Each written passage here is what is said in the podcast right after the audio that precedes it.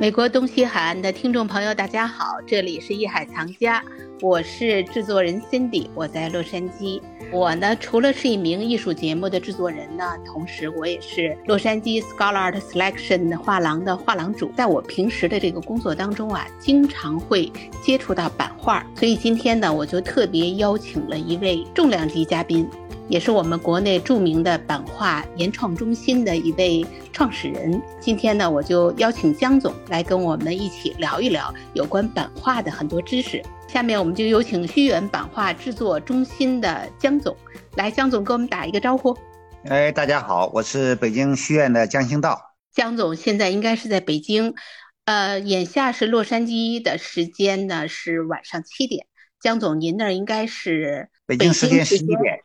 上午的十一点，因为我们之间整整差了十七个小时的时差哈。今年我还记得在暑假的时候啊，我曾经回北京去看望父母。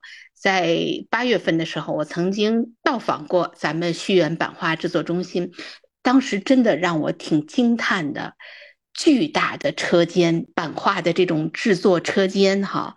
所以当时我记得还跟江总一起。简单的学习和了解了一下，但是因为上次呢时间有限哈，没有具体的跟您请教好多专业这方面的知识。今天呢，我想呢也是在这儿您给大家介绍一下，也让我们美国东西海岸的这个华人朋友更多的了解一下版画。因为我觉得有时候版画这个听起来好像很简单的两个字啊，但是它里面蕴含了很多的知识点。首先呢，很多人就问什么是版画。大家概念里就是版画就是被印出来的，但是一个简简单单的印字就囊括了很多的概念。我觉得您先给大家说说吧，就什么是版画？啊，我觉得这里面可能从两层含义上去讲哈。您刚才特别讲到一个印字，因为版画这个词呢，在中国传统里它没有版画这个词啊，它是从日本呃传过来的。那么日本呢，它是把这个英文的 print 就是印刷呀，嗯，翻译成版画。那实际上在法文里叫 engraving 是吧？它是雕版、雕刻的意思。那中国的传统上呢，就是世界上最早的呃，我们讲叫版画或者叫官方的印刷物，就是雕版印刷。最早的这个印刷术在中国出现，跟这个版画啊，也跟这个雕版印刷有很大的关系。所以呢，它实际上第一个它是印刷的概念。那么第二呢，我们讲到这个板字啊，我觉得这还还挺有意思的。我们经常讲木板、铜板、石板，是吧？那板实际上是一种媒介。那么这种媒介呢，也就是说你在木板上刻的东西，那就是木板；在金属板上，那么大部分呢都是在铜板了。以前那个没有铜板的时候是其他金属板，那实际上他们就通通的管这个叫铜板。那石抠呢，在在这个德国松尔霍芬这个小镇上有一种天然的这个石灰石，生成于两亿年前，叫莱姆斯顿，英文哈。那么这个呢，后来用这个化学法油水分离，在十九世纪又出现了呃石版画。那随着这个照相术的出现，后来出现了这个特别重要的丝网版画。实际上它是沿着这个顺序啊，出现了这样四个重要的版种。那国内呢，实际上后来呢，又各个院校在自己的实践教学中发现了这种叫综合版。那么所谓综合呢，实际上是从两层含义上去理解，一层含义呢是综合材料。可以把这各种这个媒介和材质放到同一张作品上。西班牙的塔皮埃斯，你看他用泥巴呀，用木条啊，这个很多东西把这个布布条啊啊都放到一个作品上，这叫综合材料的一种在板块上的体现。那么还有一种呢是综合技法，就是我们刚才讲到平涂凹漏，就木板、铜板、石板、丝网板这几种做法，实际上是可以在一张纸上来完成的。那么这个媒介和纸之间的关系，还有这种转印的关系，就形成了我们现代的版画概念。还有这个版画翻译来这个词呢，就我们一定要牢记，版画自古以来跟印刷术、跟书籍有很大的关系。像您刚才提到哈，就说它的有几种的类似像木刻。铜板，就说它整个是这个板的制板的这个材质，那在这个制板这个材质的不同，会不会就是影响出它整个印出来以后的这种效果呢？对，它肌理感完全不一样。比如说，我们以木板为例，目前我们经常说的木板画，实际上仅仅是一个大的概念，就像我们说法律是一个大的概念，那么里面有刑法有民法，是吧？那么木板画其实也是一样的，我们大的概念叫版画，版画呢是由那么几大种类组成，实际上它几种类里面呢也有很多的技法或者很多材料的不同。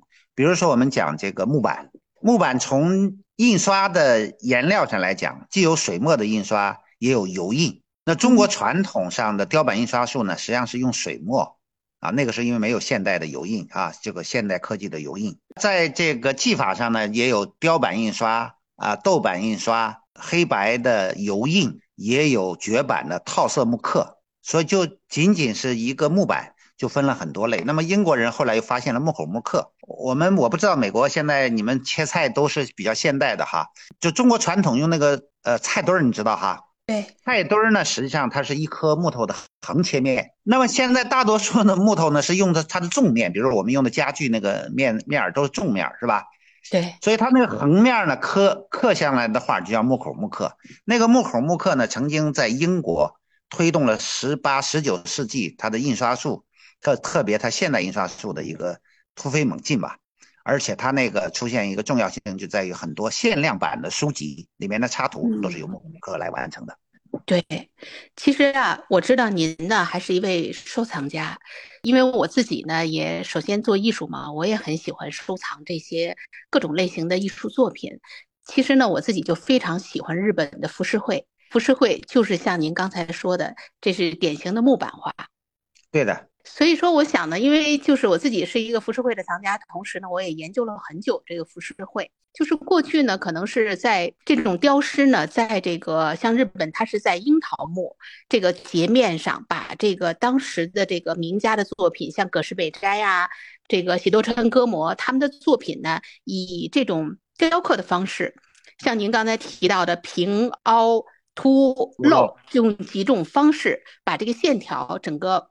坐在这个木板上，然后进行开始套印，最终呢合成了一幅作品，是是吧？当时浮世绘这种版画呢，它从它发行开始流行开始呢，它就是以这种版画的形式出现的。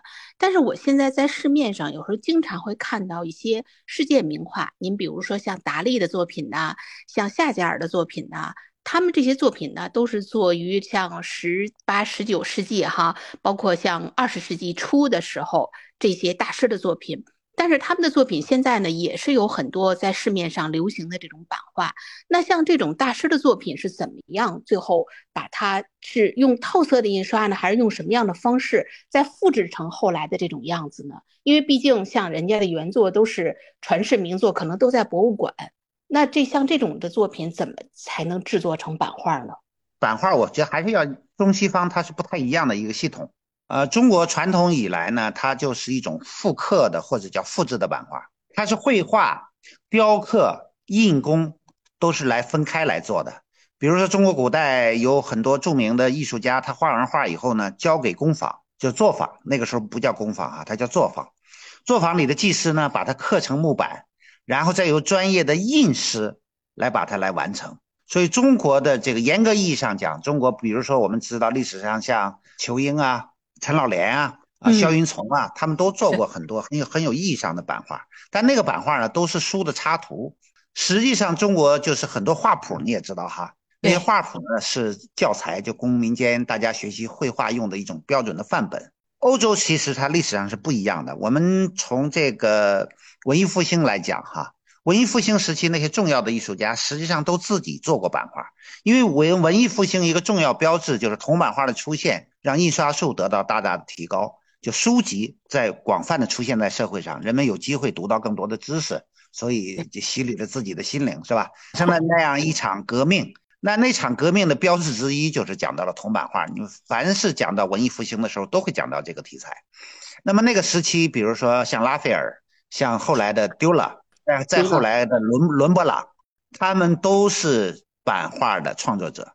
那么在欧洲跟中国不太一样，就是欧洲呢，他把版画是作为一个专门的艺术，它是一个专门的艺术。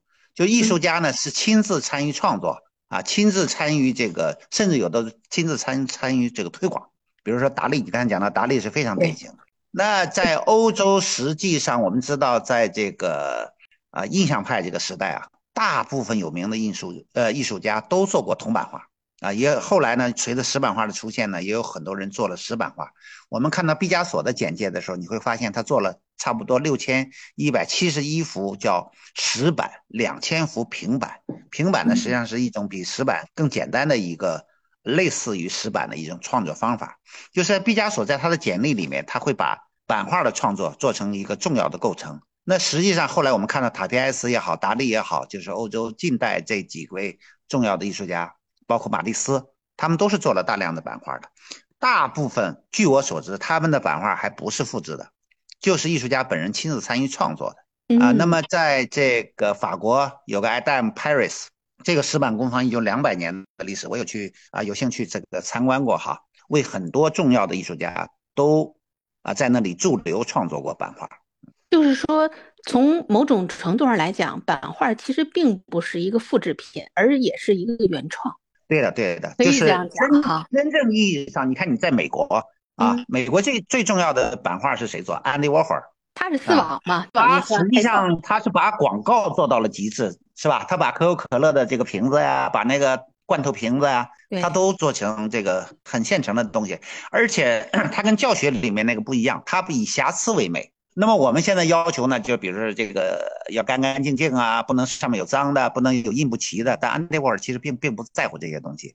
那我们后来发现，安迪沃尔现在卖的很多东西，像后来这件玛丽莲梦露卖了一亿九千。多万美金这件，对，甘草玛丽莲，它，嗯，哎，它是六件版画画在油画布上的版画的呈现，它不只不过是把同一个影像做成了六个不同的颜色，尺寸大小是一样的，都是一米零一，它完全遵循了版画的基本理论。那像江总，咱们刚才您说的，像安迪欧后他这个丝网印，包括像我们作为普通的一般的这个版画消费者来讲，市面上经常看到有丝网印啊，或者像您说的这种。欧洲的这种石刻呀，包括有铜版，那像这里面我们能理解，就是说这哪个版或者是哪种印比哪种印显得更更高级，或者价格应该更昂贵，收藏起来应该显得更啊更有这种怎么说呢？因为一说到艺术作品嘛，大家就会提到它的价值。它的昂贵是这样的，我觉得不能单独以版种来论昂贵啊。这个昂贵可能有两个呈现层次哈，呃形式，一个是。这个作品是哪一位艺术家的？就收藏品，我们知道收藏品要么有故事，要么就是来头比较大，是吧？比较明确。那那版画其实啊，对，版画也是这样的。你要说铜板不值钱，那你说你要现在真的拿到伦勃朗的那个那个早期的铜板啊，那个还没有编号，你要只要确定那个是真的，现在拍卖行里照样卖很贵。因为您看，我有时候就会去到在美国这边吧，它有一些就是像您讲的这种中小型的拍卖公司，他们几乎每个月，几乎每半个月就会有一次拍。像您刚才提到的毕加索呀、达利呀，就是安迪欧霍啊，就很多的版画都会出现各种类型的。像您刚才提到，还有带签名的、不带签名的。发花样繁多，然后拍的价格呢，有的就很高，有的就很哎很接地气，所以说有时候真的就看不懂，不知道应该怎么选择。这个还是有一定之规吧，比如说我刚才说它，因为它呈现形式不同的，也是版画的呈现，它都很贵。那么我们以呃这些版种为例吧，哈，比如说木板。那么我们认为可能木板没那么值钱，但是你要拿到丢了早期那个人体解剖学的那个作品拿出来，我在瑞典斯德哥尔摩那个皇家医学图书馆看到了十五世纪，应该是一四九六年丢了最早二二十几岁的作品吧，那个时候就已经做得很好。那我听说苏富比在卖出来的时候，他首先咨询了这个斯德哥尔摩这个皇家医学博物馆，因为这个博物馆是收藏这个全世界最有名的啊，那个价格都不菲，可能要卖到几百万英镑。当时是英国的苏富比卖出来的，看到这样的东西。那中国传统你也知道，我们讲到这个宋版画是吧？宋版宋版书看起来是雕版印刷术，就雕版的字，但实际上在宋代就有很多这个文图啊放在一起的书籍，就里面既有文字也有图样，那个图样实际上也是版画来印刷的。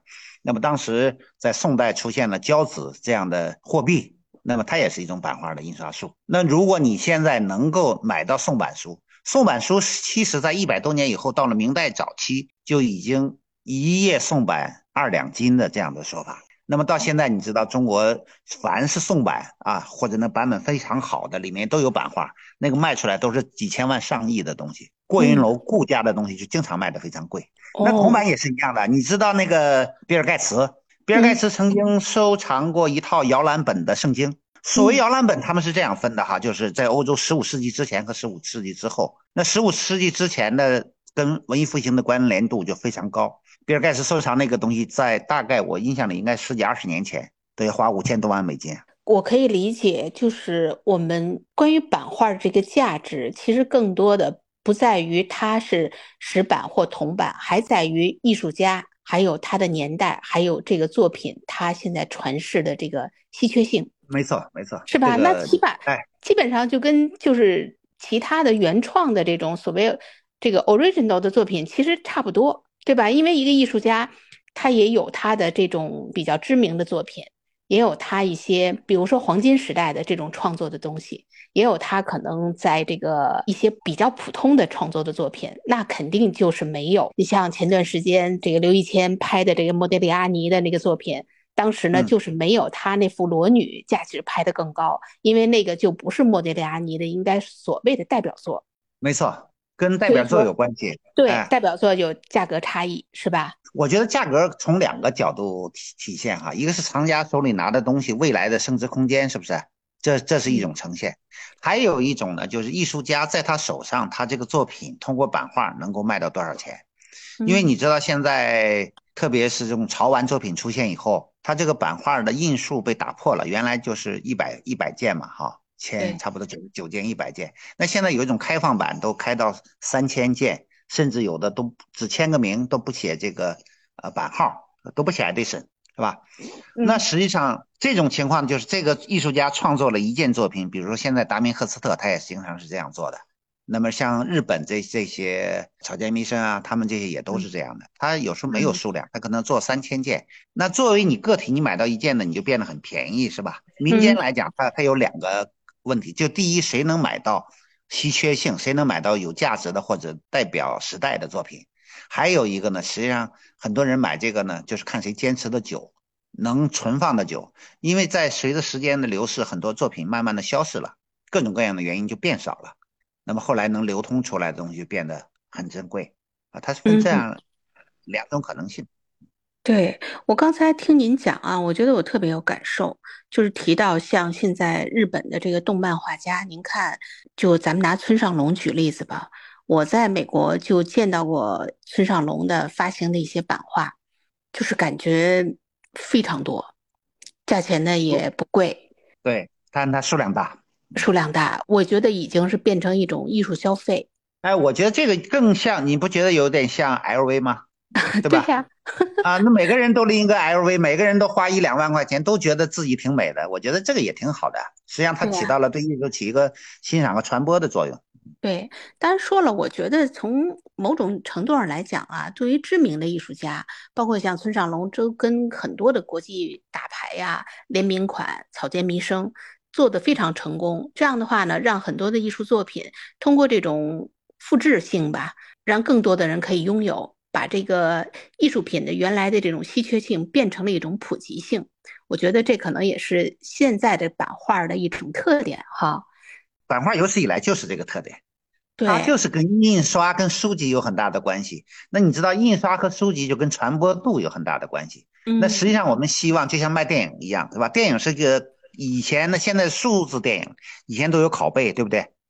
那个拷贝是不是就是一个标准的版呢？就是我们做了一个电影，印了多少个拷贝，就像一张版画，我印了多少张版画，道理是一样的。那么这种状态下呢，就希望传播度越高越好。嗯，更更多人看，那叫在电影上叫票房，是不是？对对对。那这那那那在版画上就看谁卖的版版数多嘛，传播度广嘛。嗯，那要这样的话，像我们有时候提到这个市场上有这种原作版画。跟复制版画儿，那所谓的原原作版画儿，就是那怎么理解？就是像您说的，就是艺术家在创作的时候，就是以版画的形式。对原创版画呢，你知道我在我们工坊里经常有一些呃国内重要的艺术家来创作。其实也我们有当初就是没有疫情之前，我们有很多国际驻留创作，像英国、法国、意大利、西班牙啊，包括美国的艺术家都来这里创作。那么他们就会呃选他们认为适合他们做的材质，比如说木板，比如说铜板或者石板，直接这种绘制和雕刻，只不过是由我们的专业技师来指导他进行这个创作。那现在呢，有一个不一样的地方，就是原来的这个创作呢，差不多都要由这个艺术家自己来完成啊，全部由自己来完成。那么现在他只需要完成构思和绘制部分，那实际上后来的这个处理啊，包括印刷呀，这全部由工坊的技师来进行专业化的完成。哎，我今年记得八月我去到咱们的车间的时候，我就看见有两三个小伙子在那儿画一幅画。而且是反着的啊！对对，他这个版画，那个是什么版啊？呃，版画反着的，其实正的反的都可以做了，现在非常发达。一般来讲，那个木木版画、铜版画都是反刻啊，都是访客。哇！就我当时我就觉得简直太太不可思议了，而且就他们坐在那儿，说一坐就是一天，就在那儿，然后所有的那个画面啊、笔触全是反着的。哎呦，当时我真的挺惊叹的。对你看到的是一坐一天，我们看到他们是一年又一年。所以说，我觉得这种也是一种，这就是所谓匠人精神啊。因为我们这里大多的技师都是专业的美术院校和艺术学院毕业的，甚至都是专业的版画系的学生啊。嗯。因为两个原因吧，一个是他专业的精神，还有一种就是他对于版画的热爱。那像刚才您提到，现在有很多艺术家。已经是在您那儿就开始去创作。现在我怎么理解像这种所谓的复制版画？那像这种版画有没有什么版权的问题啊？盗版呢是全世界的发财树，但这个不合法哈，有点违法。在西院的工坊里不存在这个问题。这个复制呢，我觉得有两种啊，一个是在世的艺术家，他这个作品，比如他原创作品创创作很有名，他是因为原作不管是油画还是中国画哈。他这个名气已经很大了，比如徐悲鸿，徐悲鸿的马，那么在荣宝斋就做成这个水印木刻，对吧？在我们这儿呢，现在我们再给他做成一些石板画，那都是由他们家里来来授权的。这是已经去世了的艺术家。那有的艺术家呢，现在还在世，但是他创作那个作品的时候，他也不知道出名，也不知道大家喜欢，那么他就做了。做完以后呢，大家都很喜欢，那么他又不能反复的来做这个作品。那么他们就经常用复制的方法来完成这个作品。我们其实把它叫二次创作，因为真正把这个原作啊再重新复制成版画的时候，差距也是很大的。我们会根据他作品的特征选择版种，而且是根据他这个作品呢来选择尺寸。他有的时候尺寸比较大，我们会在。做版画的时候给它缩小一点点，那么有的时候呢，它尺寸做的比较小，我们做版画又会给它放大一些，甚至增加一些新的元素。所以这个呃复制呢，严格意义上也是分两种，一种像徐悲鸿这种，就严格的按照他原来的创作来进行复制；那么还有一种就是艺术家在世征求他意见以后啊，提供专业意见，那进行二次创作，嗯，都有很都非常有价值。对，您看我就见过周春芽的桃花。绿狗，周春芽的绿狗、桃花、石头，那个、那个、那个太湖石，啊，对，卖的都都很好，而而且都得到很多明星的喜欢。嗯，没错没错，因为整个画面颜色比较艳丽嘛，而且装饰性很强，画面的寓意也非常好。我在美国就见过。哎，我还有一个问题啊，就是这个纸，据说这个做版画对这个纸张的要求特别高。但是呢，那是对于我们这样的专业工坊来讲要求高。实际上，在民间流传的很多纸张也也不怎么样。那这个纸张呢，这就是材料了啊。纸张呢，实际上，比如说我们以木板画为例，用的纸都不一样。比如说有这个中国传统意义上的宣纸，有皮纸，这都中国纸啊。那么实际上呢，如果印印这个油印的时候呢，还可以用厚一点的，像西方的棉纸。啊，法国的、意大利的、英国的、德国啊，他们都有生产，而且质量都非常好。哎，这个棉纸呢，跟中国纸的区别呢，就它是无酸的，无酸的，也就是说，只要不是有一些酸性物质去呃碰它，它放上保保存的好，它不会变颜色。那中国的这个传统的纸呢，就去酸的不太好，放一段时间它自然会变黄啊，这这是其中的一个区别。这个用什么纸取决于这个原作，它自用用什么纸是取决于他选择的版种啊，还有这个呃材质。比如说中国的这个宣纸呢，上面的细毛比较多，你要用铜版印刷和这个用呃石版印刷，它就会难度比较大，因为每次要清理板子的时候特别复杂，所以这个时候就用西方的这种棉纸，因为它那个纸很标准，而做起来也很规范。这个我觉得这个又是印的。又是板的，然后又是纸啊，我觉得这里头真的水挺深的，听起来还真是得需要消化一下。实际上，版画呢，比中国传统的书法呀、水墨啊，甚至比西方的油画呢，一点儿都不逊色，而且它是一种更有启发性、有丰富性、多样性和可能性的作品。对，我觉得它完全已经发展成一个单独性的一个艺术种类。实际上，我们跟这些艺术家交流的时候，他们来讲创作版画以后呢，就给他们提供了更多的启发，所以他们也认为创作就多了更多的可能。您也是从这个版画的制造商这个角度，那您如果是回到您作为一个收藏家，针对我们广大的这个消费人群，除了可以自己购买一些版画，那什么样的版画有收藏价值？那什么样的版画呢？就可能只是一个怎么讲艺术消费？那我们只是看它的价钱吗？啊，不光看价钱，因为有的时候这个艺术家没出名之前，他卖的并不贵。比如说中国有名的徐冰啊，对，徐冰在学校的时候，他一张版画也就几块钱了，那现在十几万是吧？对，几万十十几万，所以这个就很难说了。那个如果想保险一点，应该等这个人差不多出了名以后来买他的作品，这种可靠性比较高。因为他没出名，你去买了。如果仅仅出于支持年轻艺术家或支持艺术家的角度，或者家里装饰的角度，呃，价格又不贵，我觉得版画是一个装饰品的非常好的选择。如果从培养收藏意识、培养对美的欣赏，那我觉得还是应该去买名家的。这个名家这个名不是虚名，是吧？他有名都不是白来的，他都是有各种经验呀、经历啊，呃，这个丰富的创作履历啊。其实我们收藏。差不多都是跟着人走的，他不会说说你喜欢什么什么就会好，应该是什么好你才去喜欢才有道理。那就说还有一个就是我们常听人家讲哈，哦，限量版，就是一说到限量版，无论是你看市场上像您刚才提到这种奢侈品的包包啊，或者也有什么发行的潮玩啊，一说限量版，哦，那就是说明只要是这个这么多就没有了。那版画的限量版是不是也是价值更高呢？对的，因为这个跟一九六零年在维也纳的这个国际版画公约有关系。他当时规定了，就是一百件以里算原创艺术，就像最早把雕塑规定在八件以里含八件作为原创艺术。那么这个限量呢，就是差不多我们讲就不能百分之百一模一样的作品，那差不多的一批的作品啊，一个版号内这批就是从百分之一甚至九十九分之一到九十九分之九，这个就叫。啊，原创的限量版画，国际通行标准。哎，对，在一九六零年，维也纳有一个国际造型会议公约，造型会议公约里面就有版画公约、雕塑公约啊，它有规定。甚至你看，有一个问题，就他们经常会问，哎，为什么版画那个都是用铅笔来签啊？嗯，但它公约里就这样规定的，就是为了希望让它不要争夺画面整体的效果。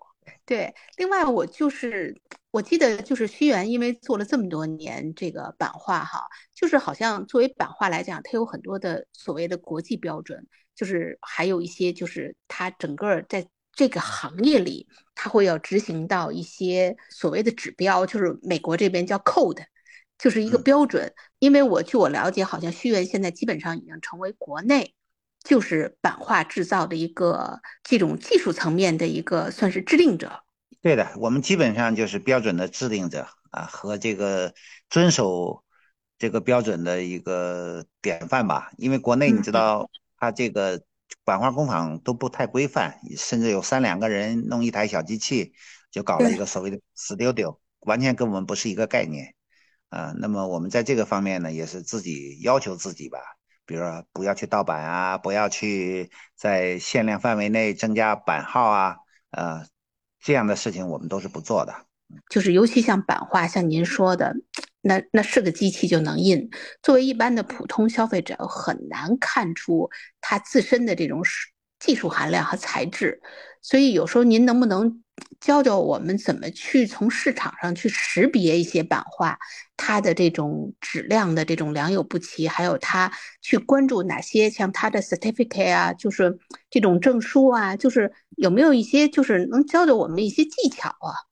收藏其实没有技巧的，你知道，收藏是一件让人很困惑的事情，是吧？你要从这个标准的来源渠道，比如说从拍卖行啊，从一些特别有信用的画廊啊，他买来的东西是好。那一定就挺贵的，是吧？对。那你想，比如像拼多多呀、淘宝这样东西，它是便宜，但它又没有质量的保证。那艺术品你也知道，收藏的时候溯源是一个特别重要的概念，对不对？对，它的渠道。那大家呢？嗯，对，大家就在渠道啊，包括这个，你看欧洲的画廊或者美国的画廊，它比中国的规范，一个是它历史悠久，一个是它契约精神比较强。嗯，中国这个开几天都不知道，经济形势、政治形势一变化，那个画廊就没有了，对吧？是的。所以如果买东西，我觉得还是应该到一个有持久力的、有信用的地方，那花多一点点钱，它总是有对作品啊，啊，对这个艺术家还是有保障的。嗯，那就是说，其实版画也存真伪，是吧？那那肯定。啊，还有就现在你知道，像高古轩、佩斯这些很有名的画廊，它实际上它就是一种信用保障嘛。它第一，它从艺术家他就给你做了一道把关；第二，他从他选的作品也做了的一道把关。然后呢，他合作的拍卖行他也把关，将来帮你或者来处理作品啊。呃，无论是为你收藏也好，还是为你把你的收藏卖出去也好，他都有他的一套，呃，特别的呃城市化的东西，而且很有契约精神。所以国内我觉得还呃买买艺术品还是要规范，我觉得。对，是这样。所谓的这种传承有序，还有它的渠道，还有就是这些怎么讲销售艺术品的画廊啊，还有各种机构，它自身的这种品质品牌，其实就是一个保证。没错，我经常会看你的视频，我觉得你的画廊卖出的东西应该也有保障。哎呀，谢谢，还希望以后跟江总得多学习。我觉得就是还有一个问题啊，因为有时候也是我们遇到各种各样的藏家，包括我在美国，在各种像其他的画廊啊，或者在市面上。包括艺术家，我们也都接触到很多版画，因为像您讲的，版画自身呢，它的消费可能偏低，更多的呢可以让很多人作为自身家庭装饰，或者是个人入门级收藏。所以说，很多的现在藏家比较，尤其是比较年轻的藏家，他喜欢在收藏一些作品的时候，因为毕竟原作嘛，尤其是名家的原作，价格会就会比较贵，喜欢作品。然后呢，可能经济实力还没有达到，这样的话呢，可能大家就会从版画先开始收藏。所以您觉得这个路径应该是对的吧？没错，版画实际上最好的入门。我对艺术就是从版画入门的。那么从版画入门以后，我又有这工坊，我就有条件跟更多好的艺术家接触，从而呢了解这个艺术家的作品，了解作品的风格啊，了解作品的严程，这样呢就培养了更多好的爱好。少走些弯路，少花一些冤枉钱。想问您一个，就是可能比较外行的技术问题啊，就是版画，您在印制的过程当中，是不是每一个批次跟每一个批次有可能出来的颜色都不一样？啊，会会，它会有一点些许的差距吧。比如说，因为你不管什么版画，它都不是一次来完成的嘛。只要不是一次来完成的，就每一次上墨呀，根据天气的干燥潮湿啊。啊，还有每一版之间，然后墨的厚薄啊，它多多少少都会有些差异。所以说这个版画挺有意思的，它表面上看是复数性，但是每一张和每一张比起来也都千差万别。对啊，还有存在一个独立属性，是吧？哎，对，它的独立属性就是它的印刷性啊，包括它的这种同一个序列的价值的规范性。所以说，其实收藏版画，除了像您刚才说的，去了解一些发行渠道，然后这个版数，还有这些艺术家，其实更多的，我觉得还是要了解艺术家在创作这幅画时候的背景，还有要了解一些艺术史和当前的艺术市场。我觉得这些东西都要结合起来看。那你，我觉得你刚刚提到那几点都特别重要，尤其是美术史的知识非常重要。因为任何收藏离不开美术史，也离不开这个作品在美术史上的地位。特别就是同意您说的这个这个观点，包括我自己哈。您看，我原来是学设计出身，上学的时候学过一些艺术史，但是上学那时候学这些东西，我觉得特枯燥，这个记不住。结果后来我自己慢慢的哈，这个从事了这艺术行业以后，我就发现这个艺术史简直太重要了。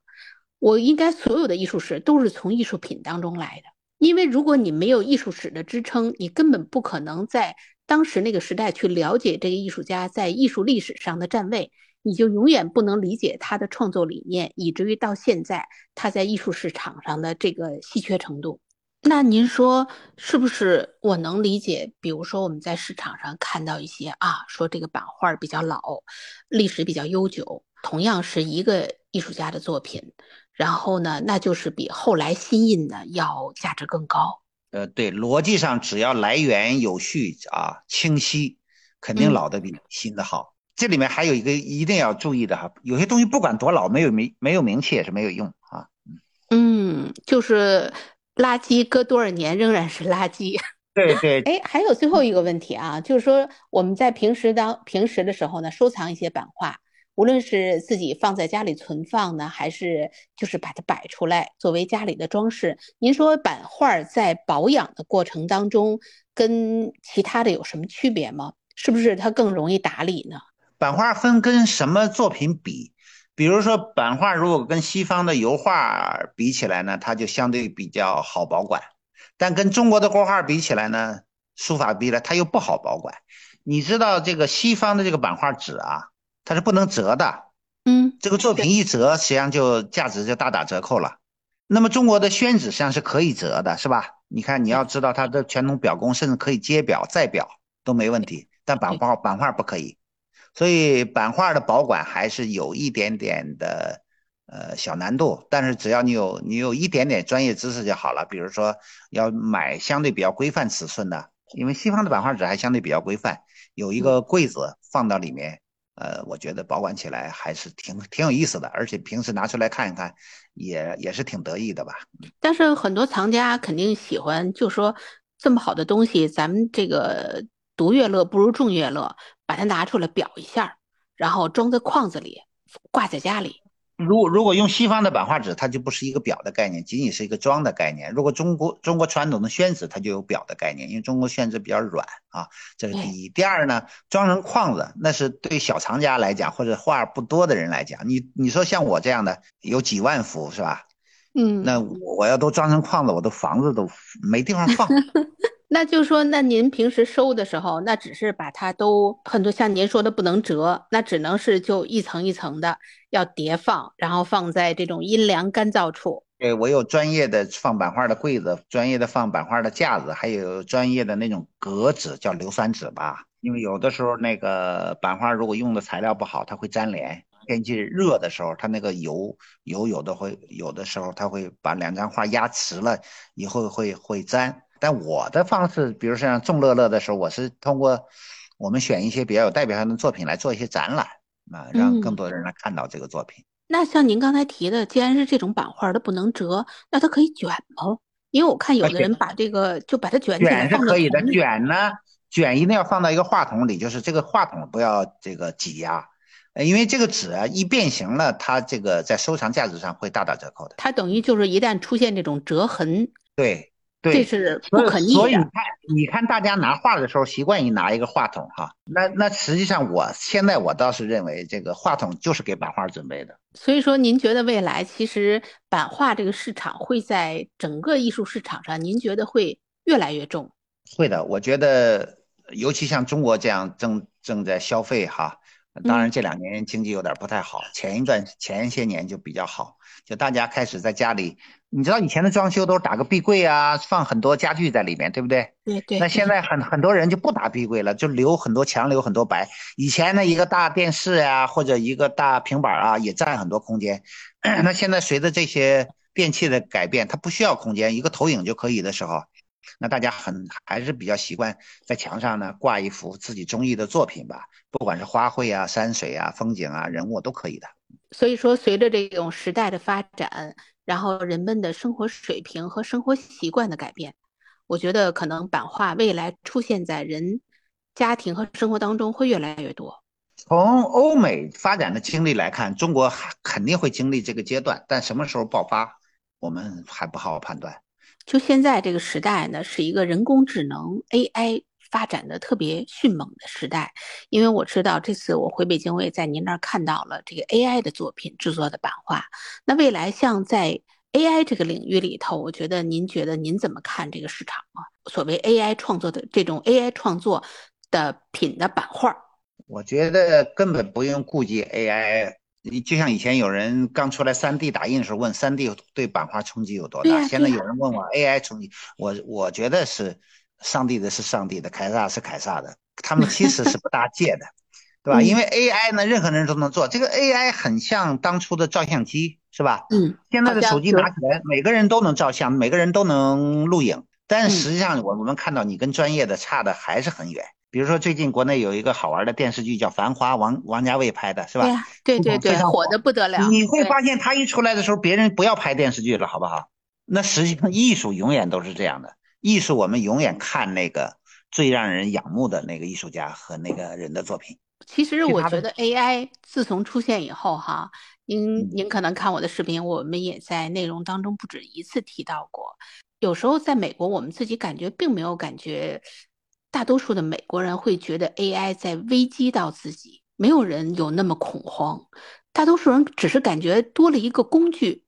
没错，它 A AI 呢对创作性永远没有威胁，它是对重复性是有威胁的。